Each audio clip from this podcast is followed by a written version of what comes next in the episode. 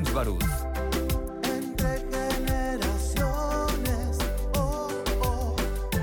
Muy buenos días, con el gusto de saludarles desde casa. Este es tu programa Entre Generaciones, el único a nivel nacional con una perspectiva generacional. Mi nombre es Christopher James Barús y me da mucho gusto saludarles desde casa, a la gente que nos escucha en antena, a la gente que nos ve en redes sociales y la gente que nos ve en Total Play. Este es un programa con perspectiva generacional en donde debate la generación X, millennial, baby boomer, centennial y distintos puntos de vista también generacional, pero sobre todo desde su ideología. Quiero dar la más cordial bienvenida a quien nos acompaña representando a cada una de las generaciones. Ella es eh, panelista y maestra, Perla Campos, representante de la generación X. Perla, ¿cómo estás? Muy buenos días.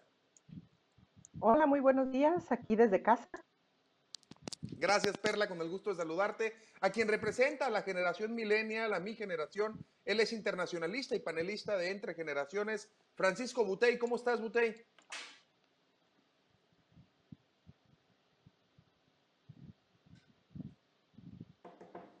También creo que estamos teniendo problema con el audio de Butey. Eh, también le doy la más cordial bienvenida a quien representa la generación Centennial. Él es Ricardo Siqueiros, el estudiante universitario de la Facultad de Derecho. Ricky, ¿cómo estás? Muy buenos días. Buenos días, Cris. Encantado estoy en tu programa, apenas empezando y Butey ya se quedó sin palabras. Qué cosas, ¿no? no seas malo, espérate, se acaba de conectar. En este primer bloque en el mes de julio se retoman las relaciones comerciales con Estados Unidos y con Canadá. Eh, dice el presidente de la República, Andrés Manuel López Obrador, que México tiene asegurada la venta de mercancías en el mercado más fuerte del mundo. El presidente también asegura que está llegando la inversión extranjera. El TEMEC entra en vigor el próximo primero de julio y asegura que se van a tomar las medidas de sanidad sanitarias, eh, las medidas de sanidad necesarias. El TEMEC también tiene capítulos especiales en materia de anticorrupción ambiental, este, comercio electrónico, medio ambiente, competitividad y laboral. Es el único, eh, es el inicio de una nueva era comercial, es una parte también de la libertad sindical y aprovecho para, ya tenemos a Francisco Butey. Butey, ¿cómo estás? Buenos días. Y iniciamos contigo bueno, este primer bloque. Bueno, sí, ahora sí se escucha. Ahí te escuchamos. ¿Qué opinas de las relaciones que se retomarán con Estados Unidos y Canadá, Butey? Bueno, si los resultados de la batalla mundial contra la pandemia se dan como es esperado, este, y como se ha logrado en gran parte de nuestro territorio, igual sucede con los vecinos del norte, pues la reactivación económica se podrá llevar al cabo para este primero de julio este, de forma fructífera. Eh, como en todo lo demás, eh, todas las demás medidas de la vuelta a la normalidad, eh, el comercio exterior también tendrá que llevar a cabo los protocolos de, de sanidad necesarias. Entonces es parte de, esta nueva normalidad porque hasta el comercio exterior va, va, a tener que influir este aspecto de tener cuidado para estas medidas. Y es que en un mundo interconectado como lo es el nuestro, eh, no es de interés mayor de un país que del otro esta reactivación económica, ya que estamos en un mundo interconectado. Eh, los insumos que producimos aquí los necesitan en Estados Unidos para producir eh, las propias mercancías que hacen ellos y así también en Canadá. todo esto sin contar que gran parte de nuestra actividad de exportación, casi el 80%, está destinada a Estados Unidos. Eh, cabe hacer un comparativo de, 1994 a cuando se aprobó el Telecan, a, pues a estas nuevas fechas en que entra en vigor el TEMEC. Eh, en 1994, cuando se aprobó de forma eh, en la que cambió radicalmente la manera de, de comerciar en nuestro país, eh, no se tomaron en cuenta medidas que sí se toman ahora en la aprobación del TEME, como que eh, una está el ataque a la corrupción, que es el, tema central de este gobierno, y otro es el progreso eh, con bienestar, ¿verdad? Que se, se, toca bastante, lo toca bastante el presidente, está plasmado en la página de la Secretaría de Relaciones Exteriores, donde explica el TMEC, etcétera, etcétera. Y aparte los derechos laborales, como es este, la libre sindicalización y que los, eh, que los mismos sindicatos también puedan votar eh, por los contratos, si están a, favor o en contra de los contratos comerciales. Hay que recordar que, que cuando surgió el Telecan se cambió abruptamente un modelo de, sustitución de importaciones por el de la ventaja competitiva, que, aumentó la marginación en gran parte de la población rural del país porque se empezó a producir eh, lo que más se exportaba, poniendo de lado lo que, lo, que se consumía en las comunidades, ¿verdad? Quien comprende la ventaja competitiva este, pueden tener perfectamente si se producía maíz, si se producía frijol, si se producía este, y algodón, y algodón era lo que más necesitaban, se dejaba de producir el maíz y el frijol para producir puro algodón, ¿no? Por dar un ejemplo. Así es, eh, Butey. Escuchemos otro punto de vista. Perla, eh, el caso de Constellation Brands, la, la, cervecera de Baja California y el acuerdo energético de las energías renovables, ¿crees que tendrán una alarma en la inversión de Estados Unidos y Canadá eh, y otros países ahora este, que, saca este nuevo acuerdo eléctrico? Claro.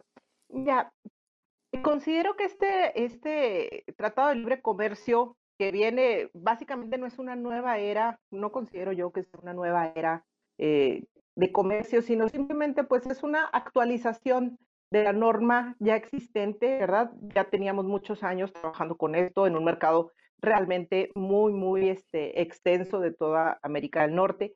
Sin embargo, a pesar de que en, en, en este año y el año anterior se ha visto incrementada la inversión extranjera directa, creo que la fuga de capitales es algo que está latente, sobre todo porque gran parte de la inversión se da en el sector energético. La reforma energética a venir a reducir este crecimiento que habíamos tenido, esta tendencia y esta confianza de los inversionistas extranjeros, se va a ver disminuida con este tipo de acciones.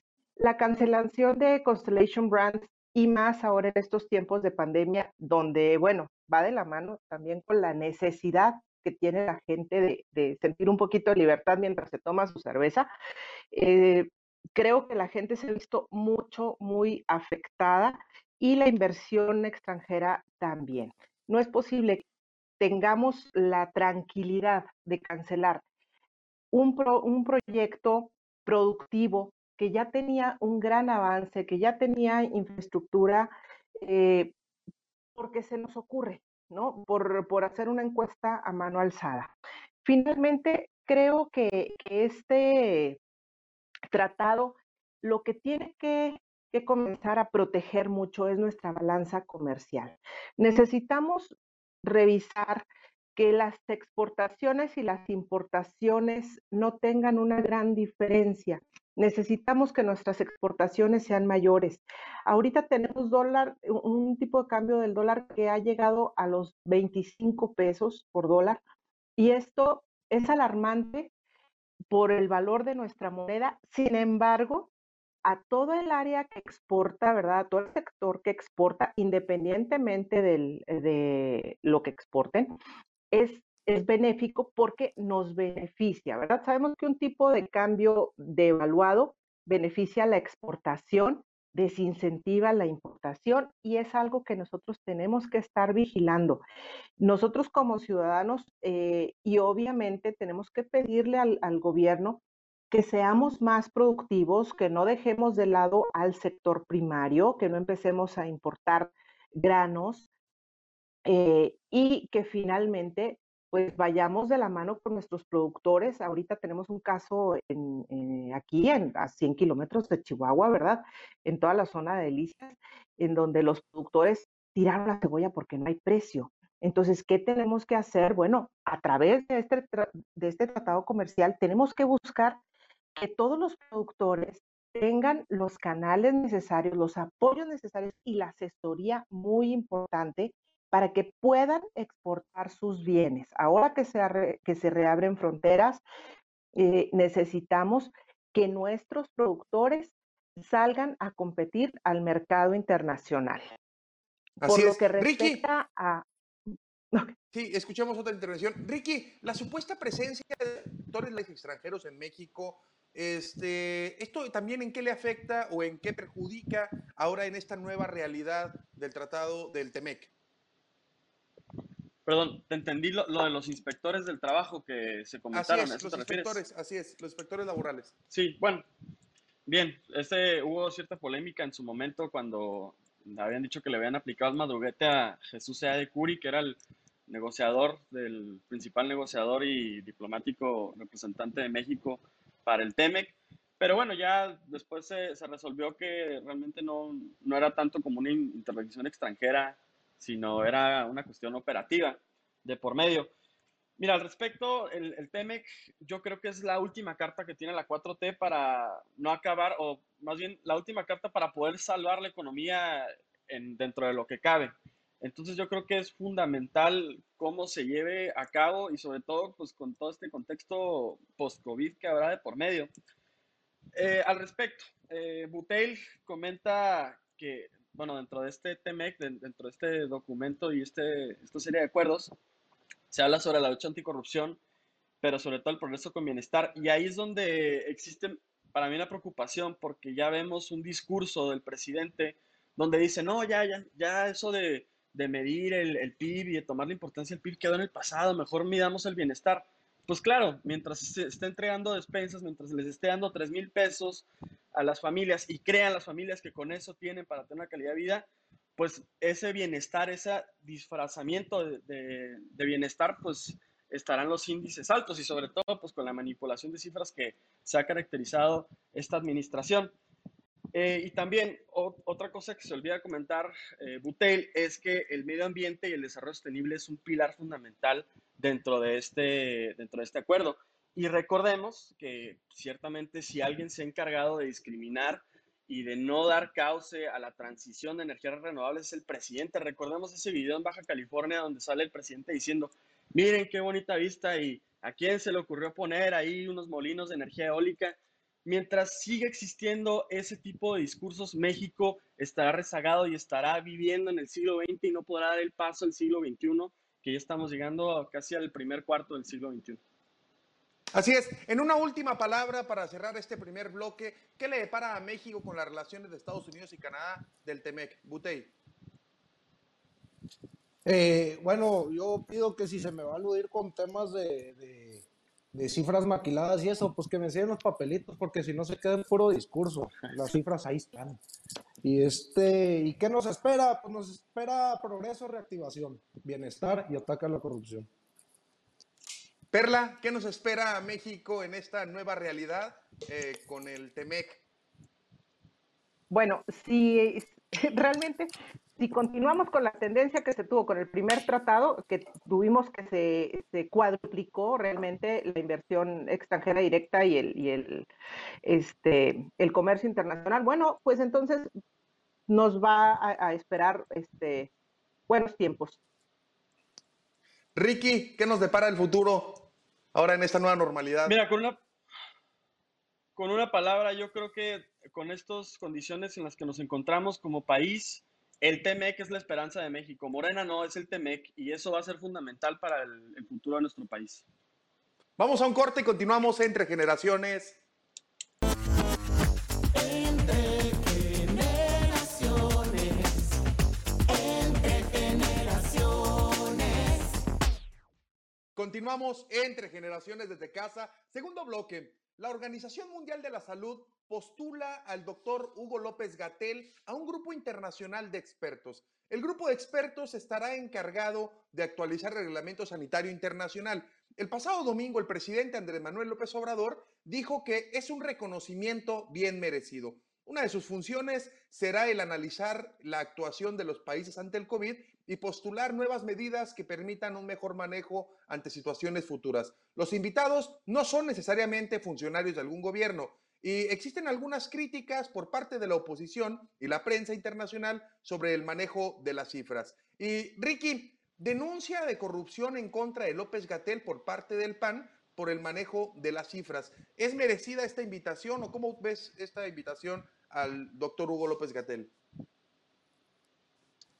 Mira, al respecto y, lo que comentaba en el segmento pasado sobre la manipulación de cifras, Bueno, pues a mí ciertamente esta postulación que hace la Organización Panamericana de la Salud para integrar al doctor López Gatel me da cierta confianza en saber que quizá se ha manejado con buen, eh, buen estado toda esta pandemia. Creo que es muy bueno comunicando, tiene una excelente, excelentes habilidades de comunicación y solo para lidiar con el presidente, ¿no? Que él estaba aferrado en querer reactivar y ya eh, salir a la nueva normalidad el 10 de mayo. Y bueno, el doctor López Gatel ha tenido ahora sí que una tarea muy importante en poder convencer al presidente y sobre todo poner en relación al conocimiento científico con la toma de decisiones. En este sentido, el apoyo que ha expresado el doctor López Gatel con el CONACIT se me hace muy valioso. yo creo que en este sentido no hay manipulación de cifras por esta postulación. Quizás si no lo hubiera, tendría el beneficio de la duda en pensar que sí existiera, pero al existir una eh, postulación de la Organización Panamericana y que la OMS eh, tenga la certeza de imitarlo, pues bueno, creo que sería un riesgo si hubiera cierta especulación de que hubiera maquilación de, cifras, de, cifras, ¿no? Entonces, yo creo que eso nos da un poco de esperanza. Perla, eh, el presidente le da el espaldarazo, pero ha tenido algunas diferencias eh, en alguna, este, con algunos otros actores políticos. ¿Crees que también haya sacado este domingo como tajada política el video que, anuncia el presidente cada domingo? Por supuesto, por supuesto. Mira, creo que, la postulación del doctor López Gatel es un reconocimiento a su trayectoria personal, no al gobierno de México. Eh, es importante mencionar, ¿no? Eh, este tipo de, nombramientos o postulaciones se dan básicamente a este, médicos o, personas, ¿verdad?, que conozcan los temas, que sean de los estados que forman parte de la Organización Mundial de la Salud, que bueno, pues prácticamente hay 196 países, están todos incluidos, pero que además tengan el evento en su país. Entonces, bueno, el doctor cumple con todos los requisitos, el señor es, doctor en, epidemiología, además de cirujano, tiene un currículum pues muy bueno, no es, no es formación de la cuarta T definitivamente. Este, este señor ha ocupado, ha, ocupado cargos de toda su vida, ¿verdad? Este, cargos muy importantes. El señor tiene conocimiento y tiene las posibilidades de llegar a la Organización Mundial de la Salud y formar parte del grupo de expertos en el tema. No sabemos si va a ser porque México sea un caso de éxito o no lo sea, o sea, un caso de estudio, ¿verdad? Este, porque por lo que respecta a las cifras, yo tengo severas dudas. Yo soy de la, idea, a lo mejor me desvío un poquito de la pregunta, pero yo soy de la idea de que lo que no mides, pues no lo ves. Entonces, mm, si, revisamos de los países eh, que, que, somos aquí en, eh, perdón, de, de ay, se me, se me fue la idea, perdón. Este, de todos los países que somos miembros de la OCDE, México es el que menos pruebas por eh, cada mil habitantes está practicando. México está practicando 0.4 pruebas por cada mil habitantes. Y el domingo sale el presidente y te dice, ¿sabes qué? Tenemos un caso, no nos fue tan mal como España, no nos fue tan mal como Bélgica, Oye, ¿cómo te va a ir tan mal como España? España estuvo haciendo y está haciendo 28.6 estudios por cada mil habitantes, Italia 29.7 y México 0.4. Entonces, claro que las cifras ni siquiera necesitan estar maquilladas. ¿Cómo las vas a maquillar si ni siquiera las conoces? No estás este, analizando todos los casos que tienes. Lo que es un hecho es que las funerarias en la Ciudad de México ya no saben qué hacer y los certificados de defunción te ponen las primeras causas que tienen, que dicen insuficiencia renal o insuficiencia respiratoria, y allá en la cuarta causa te ponen probable COVID, porque ni siquiera se tomaron la molestia de hacerle este, la prueba, ¿no? Entonces, finalmente es una, mi opinión es que es una, un reconocimiento al doctor, que este reglamento sanitario internacional es de 2005, obviamente hay que actualizarlo, hay que revisarlo. Y bueno, pues este, el doctor tiene un muy buen currículum, México es, es parte de la Organización Mundial de la Salud. Y bueno, pues hay que apoyar al doctor, pero este, pues eh, hay, que aplaudir, ¿verdad? Que, que, sea postulado por la Organización Mundial de la Salud, pero no nos seguimos con eso. México no está trabajando bien en este sentido, ni está realizando las pruebas necesarias. Y además, el comentario del domingo del presidente en donde nos dice que nos fue mejor que otros países, por favor, no podemos comparar en cuanto a edad promedio. México tiene una edad promedio de 29 años, Italia, España de 44 y 46 años. Entonces, acuérdense que, que lo que hemos visto es que este tipo de enfermedad es más grave conforme avanza la edad. Entonces, no son las mismas condiciones, no es la misma cantidad de población, no es la misma extensión territorial, no es el mismo clima y por favor no nos comparemos. Es, es todo. Gracias. Butey, el presidente asegura que hay una campaña en contra de López Gatel, por eso es que eh, suena tan fuerte y, y, también visto y como se ha mencionado en varias redes sociales y varios opinólogos, el espaldarazo que le da el presidente a López Gatel. ¿Qué opinión tienes al respecto? ¿Hay una campaña en contra de López Gatel? Creo que se nos congeló Butey. Seguimos. Ricky, ¿hay una campaña en contra de López Gatel? También Lo seguimos sin escuchar este... Ahí está. Adelante, Ricky, perdón. Sí, me escuchan. Sí. Bueno, en, en, un principio, cuando habíamos visto estas declaraciones de, de La Torre, el de TV Azteca, contra, contra López Gatel, se especuló que había sido una estrategia del propio presidente para poder desacreditarlo indirectamente.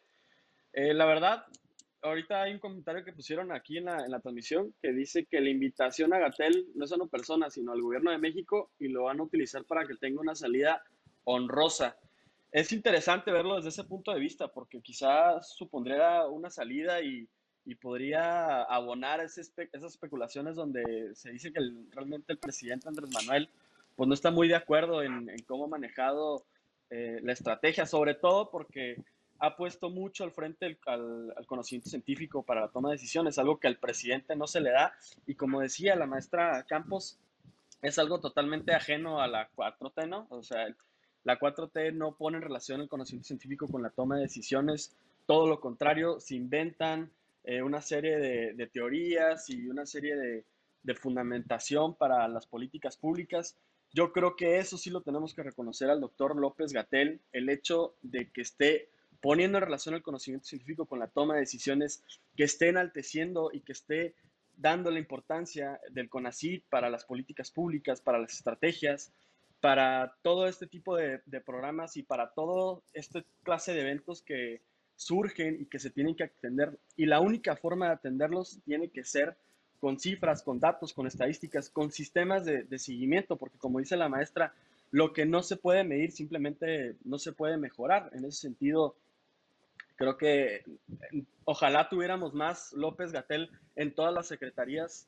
del gabinete. Ojalá no solamente fueran la Secretaría de Salud, sino hubieran especialistas, hubieran personas que tuvieran un panel de expertos, especialistas para afrontar los problemas y para, sobre todo, diseñar las soluciones adecuadas.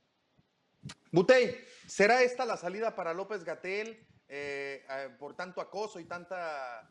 Eh, dicen por ahí que hay tanta disparidad entre la forma en la que está tomando él las acciones y las decisiones y la forma en la que está llevando el rumbo el presidente. ¿Esto lo van a utilizar como una salida?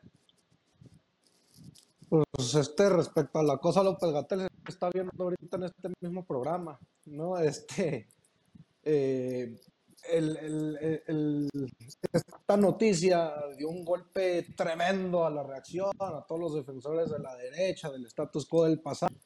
Llegaron a decir, no escuchen a López Gatel, este no se está haciendo nada, y por más que les repetimos y les explicamos, están llevando las fases acorde a las naciones de la Organización Mundial de la Salud. El presidente repitió varias veces, los políticos somos todólogos, por eso tenemos un grupo de expertos en la materia, este, por eso tenemos al doctor López Gatel. Eh, y ahorita ya cambia po eh, poquito el discurso, este, se cayó el teatro de, de los todos que eran feministas ahora epidemiólogos de la derecha, Denise Dresser, Lozano, Calderón, que decían que todo estaba mal, del gobernador de Jalisco, que se quejó tanto por las pruebas rápidas y luego se le cayó que fue necesario, por más que el gobierno federal, por más que tío López Gatel. Entonces ya, ya, ya cambian el discurso, ya no dicen, ya no escuchan al doctor López Gatel, ahora dicen, ah, no, no, López Gatel eh, no es producto de la 4T. Pues es el gabinete de la 4T, les guste o no.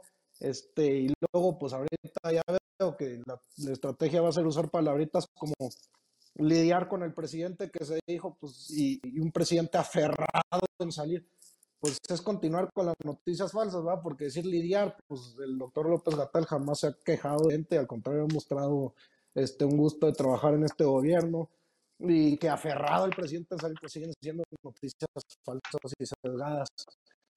O sea, la estrategia de la derecha de las noticias falsas, por más que salgan estas pruebas, este, de que las cosas se están llevando a cabo, pues van a buscarle por dónde, ¿no? Por eso hay que atacarlas donde estén. Em, este es una prueba más, una prueba más de que han estado haciendo bien, se han estado llevando a cabo los, los expertos internacionales y mientras la derecha en México se quiso unir ante una pandemia, criticaba las acciones del gobierno federal y del mismo doctor López Gatel, pues lo reconoce, así como el mundo cuando recién empezó que atención a las por no medidas de prevención necesarias, y reconoció la labor de México, que muchas veces lo negaron, que no es cierto, que tal, enséñame la noticia, se le tuve que enseñar un panelista aquí también. Este, pues este es un nuevo golpe de, de, de cómo las noticias falsas de, la, de una derecha derrotada, moralmente derrotada, pues tarde o temprano salen a la luz y se comprueban. Perla, este es un reconocimiento, tú lo decías, a López Gatel en lo personal y no a la 4T, pero bien lo dice Butey o lo, menciona Butey. Pues a final de cuentas, eh, López Gatel está representando a un gobierno que es el eh, autodenominado la Cuarta Transformación. Entonces, quiere decir que le están reconociendo a algo que se está haciendo bien por parte del Estado o es algo que está haciendo a él en lo individual como persona. ¿Qué opinas al respecto? Creo que es algo en lo individual porque si no, si fuera un reconocimiento al país, el, que hubiera sido postulado hubiera sido el secretario de salud, no un subsecretario. Eh, mira, eh, también hay que ver, eh, México es estado parte de esto. En la Organización Mundial de la Salud, cuando se da un riesgo sanitario internacional, se forma un grupo de expertos que se reúne cada tres meses para evaluar este, la situación, los procedimientos que han tenido en cada país miembro, y también se reúnen para ver qué medidas hay que tomar en lo sucesivo. Por ejemplo, si en tres meses se, retira esta alerta sanitaria, bueno, hay que ver en qué, en qué etapa vamos y demás, ¿no? Cuándo se da por terminada este, la emergencia sanitaria. Entonces, creo que por la, la experiencia que ha tenido el doctor López Gatel a lo largo de su vida, y no digo que el secretario de salud sea una persona incapaz, al contrario, sé que es una persona muy capaz, pero que no lo han dejado hablar ni accionar y que realmente no es él quien toma las decisiones. Creo que la, función del doctor López Gatel ha sido mucho de convencer al presidente de que de dejar de abrazar, de dejar de salir.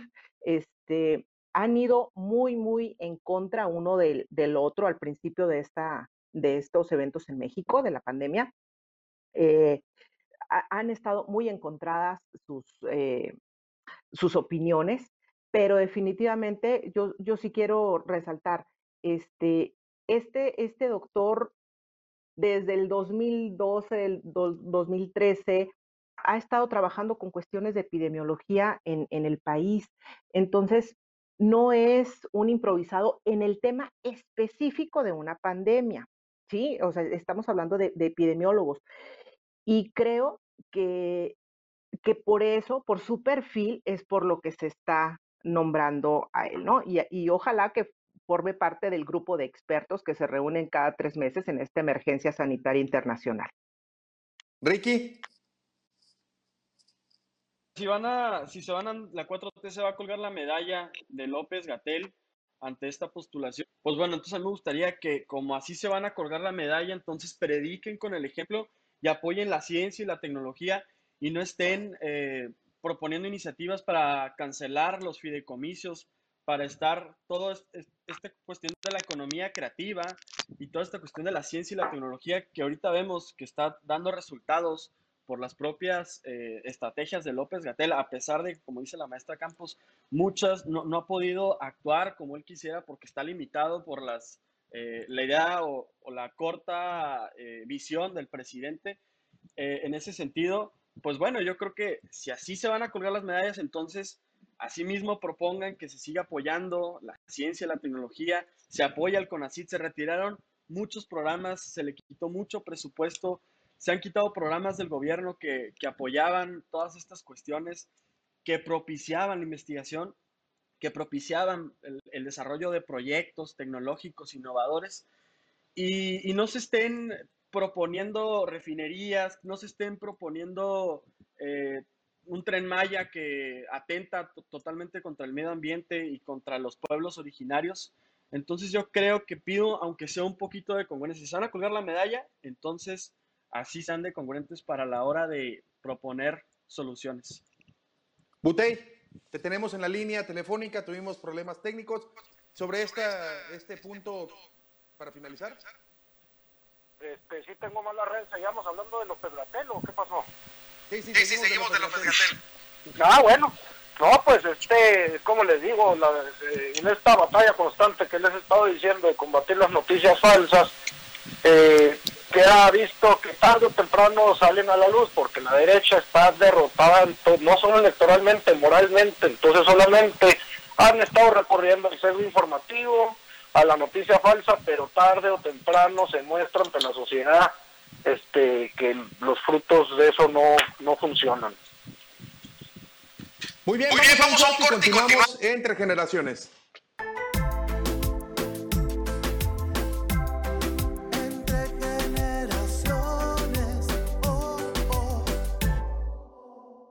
Continuamos, continuamos entre generaciones en el tercer y último bloque. Barbosa, el gobernador de emanado del partido político Morena del estado de Puebla, toma el control de la educación privada. El Ejecutivo podrá fiscalizar, regular cuotas y los bienes de las instituciones serán considerados para el sistema educativo estatal. La ley de educación, que la aprobó Fast Track de manera rápida, eh, aplica sanciones por más de 440 mil pesos por actos arbitrarios, retención de documentos y negar la educación. Es investigación gubernamental, es ataque hacia la educación privada y las declaraciones dichas por Barbosa, cito, la educación no debe ser un negocio. Perla, esta iniciativa la envió al Ejecutivo el 11 de mayo y fue aprobada para el 15 de mayo. ¿Qué opinión tienes al respecto? Bueno, finalmente creo que mayoritearon esta, esta reforma. Pero independientemente de esto, este, pues tienen la mayoría en el Congreso, eh, tuvieron cinco abstenciones, nueve votos en contra, y pues no es más que pues, son su partido, ¿no? Pero definitivamente esta, esta ley va en contra de la Constitución. O sea, a ver, yo creo que aquí estamos eh, viviendo un, momento muy, muy singular. Eh, si bien hoy en la mañana veía una entrevista del de, gobernador Barbosa, en donde decía que finalmente pues está armonizando la ley y que la, la eh, vaya, que su artículo 105, donde establece que, las, que las, los colegios particulares que brinden educación básica u obligatoria van a ser este, parte del sistema estatal de salud, que va en relación con el 99 eh, de la Ley General de Educación, que dice que todos los planteles que brinden educación van a formar parte del Sistema Nacional de Educación. Creo que aquí no se fijaron muy bien o realmente no sé qué es lo que quieren hacer, porque, mira, nosotros podemos ver que efectivamente la Constitución, en el artículo tercero, en la fracción sexta, establece que los particulares pueden prestar sus servicios, este, que pueden eh, impartir educación en todos los tipos y modalidades. Entonces, la Constitución los está amparando para prestar un, un servicio de educación. Si bien cuando hablamos de un sistema, estamos hablando del todo. Yo creo que aquí no nos podemos perder. Vamos a ver el caso de Chihuahua. Chihuahua tiene un subsistema público estatal, un subsistema público federalizado y un subsistema privado. Lo ves en conjunto y todo es un sistema, ok, pero cada quien con sus propias normas y reglamentos. Definitivamente están haciendo una intervención. Es muy delicado decir que todos los inmuebles son parte del sistema, no señor. Los inmuebles son propiedad de las personas físicas o morales que tomaron el riesgo y pusieron esas escuelas. La educación dicen que no debe ser un negocio. Yo creo que si las personas invierten sus recursos, invierten su tiempo y su conocimiento en eh, abrir un plantel educativo, este, batallan con Hacienda, batallan con el pago de sueldos, con todos los impuestos estatales, federales. Eh, yo creo, y si de ahí viven, yo creo que es justo, es correcto. No es posible que, ahora, porque dice el gobernador de Puebla, que, tienen, este, que, que toda la gente puede salir con sus certificados, que no se les pueden retener documentos, que no te puedo negar por eh, el acceso por falta de uniforme o por otras causas, están mal, están mal. Si la gente elige un colegio privado sobre un público, pueden ser miles de causas y algunas de esas pueden ser la disciplina, puede ser a lo mejor una escuela militarizada, pueden ser tantas cosas que no es posible que quieran intervenir en lo que cada quien define como reglas de operación de sus propios planteles. Es mi opinión. ¿Esto es una intervención por parte del Estado de Puebla o algunos lo han mencionado que es casi casi una expropiación? Costumbro hablar por Miguel Barbosa porque sí es una persona que ha tenido muchos puntos criticables, nomás que ante este, esta polémica tan de moda, especialmente por la reacción, trataré de ser lo más objetivo posible. Este, el artículo que más revuelo causó y, que es el que se está centrando la atención mediática y el grito de la oposición es el 105, que habla, como dijiste, Christopher, de los muebles, inmuebles, servicios, instalaciones, formando parte del sistema educativo estatal. Ahí es donde se frotaron las manos la derecha para empezar a, golpetear y claro, este, con, la estrategia del sesgo informativo, etcétera, etcétera, y con la intención de hacer politiquería pura para los comicios del, del 2021. Sin embargo, de dicho artículo del 105 hay dos factores importantes, lo de los muebles y los inmuebles.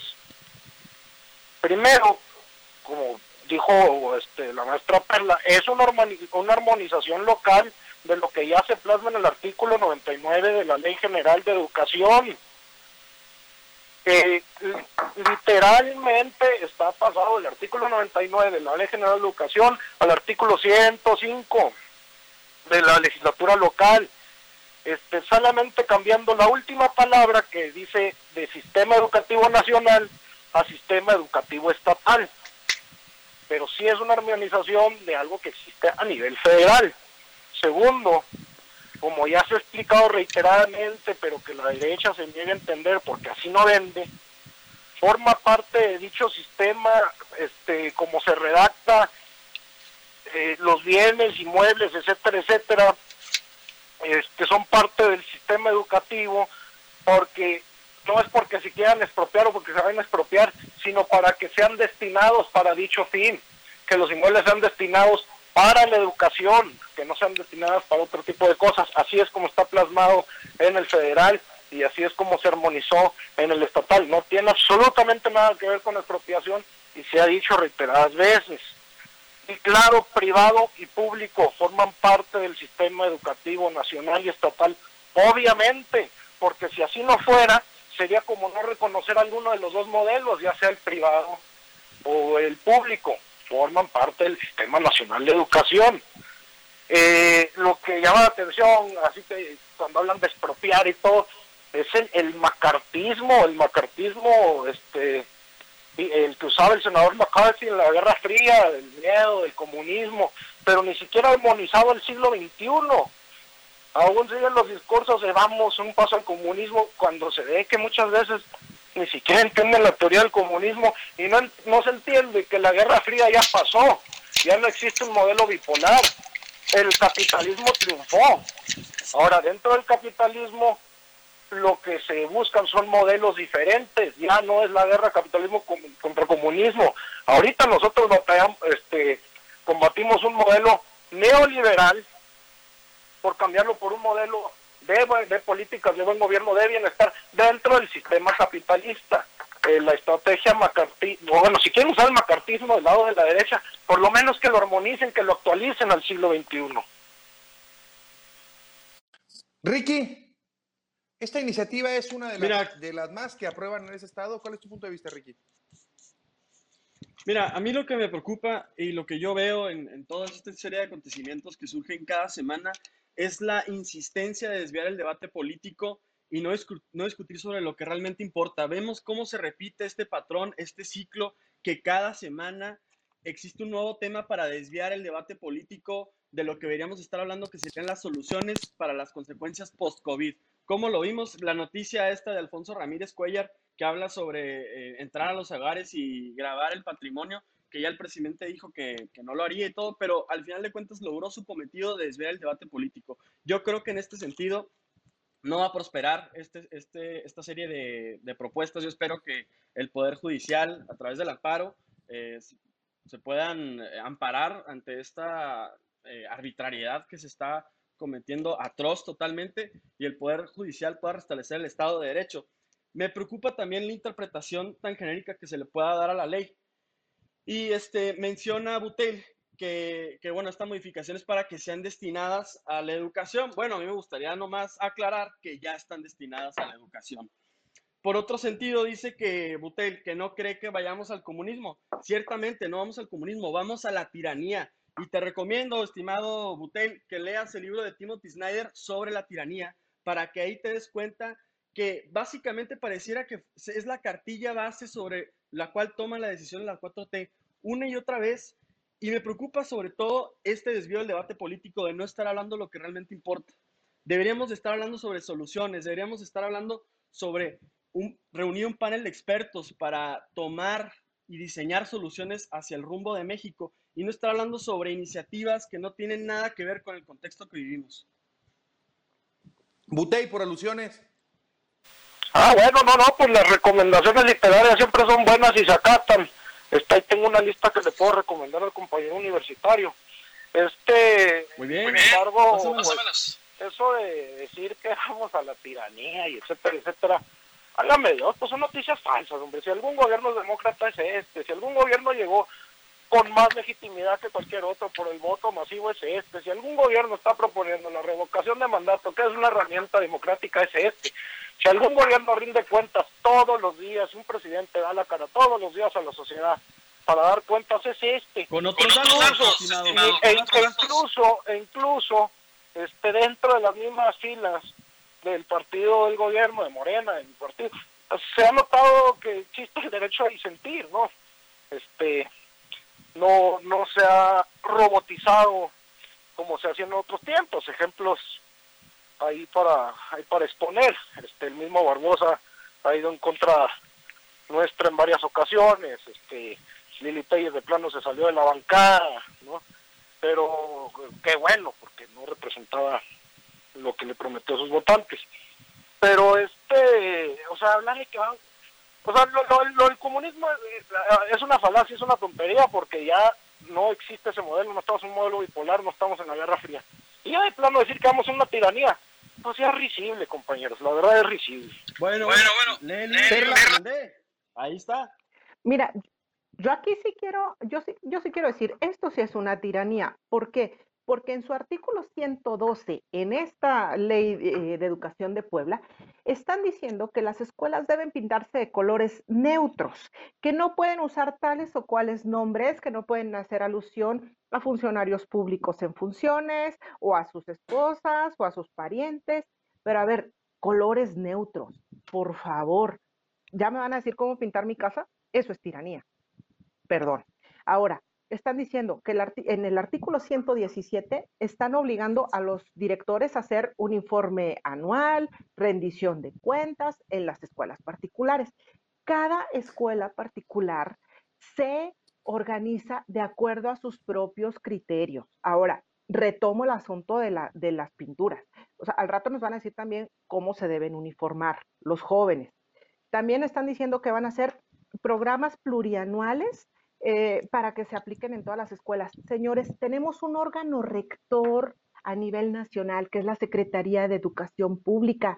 Ellos dictan planes y programas de estudio que deben cumplir escuelas particulares, todos los niveles educativos, básica, profesional. Es, por favor, esto que están haciendo sí es un paso hacia el comunismo, hacia la tiranía. Es gravísimo lo que pasó en Puebla y es gravísimo que se haya aprobado y espero que los tribunales otorguen el amparo y pueda derogarse toda esta serie de situaciones que vienen plasmadas en esta reforma. Gracias. Butey. Existe el derecho a disentir dentro de las filas que el Ricardo Monreal, el el presidente de la Jucopo, el senador, este ya dijo que se va a revisar ante las cortes. Ahora, este, no tengo ni una duda porque como les digo, yo no acostumbro a hablar por Barbosa, tiene bastante de dónde agarrarse. Eh, la, faltan muchas especificaciones en la nueva armonización, en la nueva legislación. Sin embargo, lo que no esté acorde a la Constitución, la Corte lo va a desechar. Eh, lo que sí voy a batallar abiertamente es este pues el discurso eh, falso, el discurso de la, el del miedo, el discurso de una tiranía que no existe. Mire, tiranía era cuando cuando estaba un Peña Nieto con, con menos del 10% de aprobación, o sea, un 91% de desaprobación, y de todos modos seguía gobernando. O tiranía era cuando, cuando se cometían fraudes electorales como con Calderón, o como cuando se traficaba con la pobreza y se imponía a la gente, o, se imponía a, los presidentes por medios mediáticos, o este, cuando los gobiernos acostumbraban a hacer crímenes de Estado, como fue este Ostula, como fue Tlatlaya, como fue Ayotzinapa, como fue Aguas Blancas, como fueron los 400 terroristas desaparecidos en el Salinato, etcétera, etcétera. Cosas que no se ven en este gobierno. Eso sí eran actos de tiranía, los crímenes de Estado que eran una costumbre. Este, ahora, pues si se quieren aferrar a que vamos al rumbo de un comunismo que ya no existe, o sea que ya no ya no está la guerra bipolar, ya no está la guerra fría, ya, ya triunfó un, un sistema en el cual este, buscamos modelos alternativos al neoliberal que nos llevó al fracaso total, pues ya no hay mucho cómo ayudar, ¿no? O sea, decir que vamos al comunismo, pues ya de plano es una, una traquedad. Ricky. Ricky. Mira, si algunas instituciones han enaltecido el nombre de México, han sido las instituciones de educación superior en cuestión privada, porque realmente hemos visto que el gobierno en los sistemas educativos, los modelos educativos están obsoletos y no ven hacia las nuevas perspectivas, hacia las nuevas tendencias. Eh, entonces, en este sentido, las instituciones de educación superior privados han sido los que han traído el talento, los que han desarrollado en las y los jóvenes el pensamiento crítico, el pensamiento creativo, que han desarrollado esta mentalidad de emprendimiento y no como empleados que así, el, según las, los sistemas educativos públicos, eh, parecieran que los promueven. En este sentido, yo creo que al, al, haber una eh, intervención en las instituciones de educación superior privadas, existe ahora sí que pues la esperanza que había de que los jóvenes pudieran desarrollarse y pudieran crecer y pudieran tener eh, nuevas, eh, nuevos eh, horizontes para desarrollarse, pues se verían afectados. Mira, y Butel, tú dices que tú no hablas por Barbosa. Bueno, pues así como dices que no hablas por Barbosa, pues ojalá también a la hora de, como simpatizante de la 4T, como ferviente defensor de la cuarta transformación y de sus ideales, ojalá sí puedas señalar todo este tipo de iniciativas y puedas velar por todos los ciudadanos, sin estar eh, dividiendo, sin decir que son los opositores y los golpistas y que quieren, eh, están diciendo que vamos al comunismo. En ningún momento estamos diciendo que, van que vamos al comunismo, vamos a la tiranía. Y te lo vuelvo a recalcar y te vuelvo a recomendar ese libro para que veas y así como simpatizante puedas señalar para construir una verdadera democracia y velar por todos los ciudadanos, no solamente para los fervientes defensores de la cuarta transformación. Perla, para finalizar. Mira, yo creo que el gobierno no tiene la capacidad de dar la educación universal, de cumplir con todo lo que, con todo lo que es necesario en infraestructura, en docentes, y lo que tiene que hacer es apoyar al sector privado y darles la libertad que necesitan y apoyarles hasta con subsidios de ser posible, sobre todo que hay muchas escuelas particulares, y aquí lo vemos en Chihuahua, en la sierra, que hay escuelas particulares para niños indígenas este, que no se les da ningún tipo de apoyo y son particulares aunque no cobren nada, porque el Estado no tiene la capacidad de llegar hasta allá. Entonces, hay que apoyar a la educación privada, no hay que este, tratar de expropiarla y no quiero ni pensar en el costo económico que tendría, aparte del social y político. Pero, por favor, apoyemos a la educación privada y respetemos las normas, procedimientos y la disciplina de cada uno de esos planteles. Butey, para finalizar hay que apoyar la, educación privada y la pública también. Este, yo soy una persona graduada, mi alma mater es la, Universidad Iberoamericana de la Ciudad de México, yo soy egresado de una universidad privada y conozco todos los beneficios y todas las virtudes de, de la educación humanista que tuve en esa universidad. Eh, lo que sí voy a, contestar siempre es este, pues el sesgo informativo, el sesgo político, la noticia falsa, etcétera, etcétera. ¿Por qué? Porque en estos tiempos donde se está queriendo hacer, se está haciendo una transformación verdadera y la lucha de la reacción, y no es por división, porque la que divide es la reacción con las noticias falsas, es obligación de nosotros de cada uno de los ciudadanos conscientes atacar esa noticia falsa donde se encuentre, atacar el macartismo estilo viejo del senador McCarthy, atacar las estrategias del miedo, atacar todo eso que en verdad eso sí polariza a la sociedad, que en verdad eso es un ataque a la democracia, que desinforma y todo por politiquería pura por fines políticos. Tiranía tiranía los gobiernos pasados que fracasaron y por eso se les castigó y ahorita están en el basurero de la historia del cual nunca deben devolver. Ricky, para finalizar, de manera breve. De manera breve, apoyemos la ciencia, la tecnología, velemos por el apoyo y el desarrollo de las habilidades de la juventud, pero sobre todo propiciemos el debate, propiciemos la formación de criterio para que no nos vengan a decir que son noticias falsas, que es politiquería, que es solamente eh, discurso eh, gratuito, por así decirlo. Entonces yo creo que esto será la fundamental para tener un desarrollo de nuestro país. Gracias, Butey. Gracias, Ricky. Gracias, Perla. Este es tu programa Entre Generaciones, el único a nivel nacional con una perspectiva generacional. Mi nombre es Christopher James Barús y quiero invitarlo de manera breve a que vean en mis redes sociales y las de Entre Generaciones una campaña que venimos eh, acompañando desde la semana pasada de héroes diarios hacia los rectores, recolectores de basura. Y el segundo video salió apenas este domingo para que lo vean en redes sociales. Es sobre Francisco Barrera, Pancho Barre, el héroe que sale a dar todos los días lo mejor de él para cuidarnos recogiendo nuestra basura. No se les olvide que a esta vida venimos a ser amigos, a hacer historia, pero sobre todo a ser felices. Hasta mañana.